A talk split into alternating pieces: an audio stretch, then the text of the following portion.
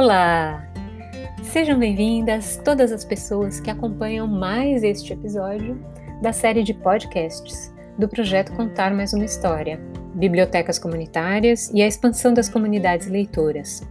Uma parceria entre a Universidade Federal do Sul da Bahia e a Biblioteca Ajuda, no Arraial.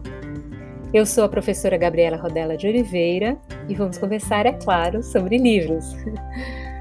Nossa dica de leitura de hoje é o livro Um Defeito de Cor, da escritora Ana Maria Gonçalves. Nele, Kerinde, a protagonista, que é uma africana escravizada no Brasil, que foi capturada na África aos oito anos de idade, narra a história da sua vida ao longo de oito décadas.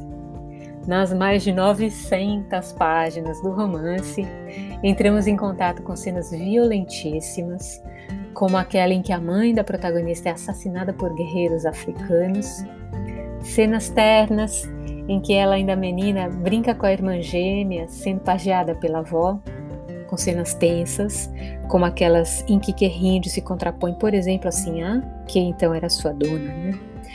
Liberta, a protagonista aprende a ler e a escrever, sai em busca de seu filho, vendido como escravo viaja para a África, faz sua vida por lá, tenta voltar ao Brasil, mas não consegue. Na introdução ao livro, Ana Maria Gonçalves nos conta como encontrou, entre papéis amarelados pelo tempo resgatados da Igreja do Sacramento, na vila de Taparica por Dona Clara, que fazia a limpeza da igreja um grande tesouro. Páginas e mais páginas manuscritas com a história de Querrinte. E então o leitor é quem decide. Quem é o autor ou autora dessa história? Bora ler o livro Um Defeito de Cor? Então até o próximo episódio.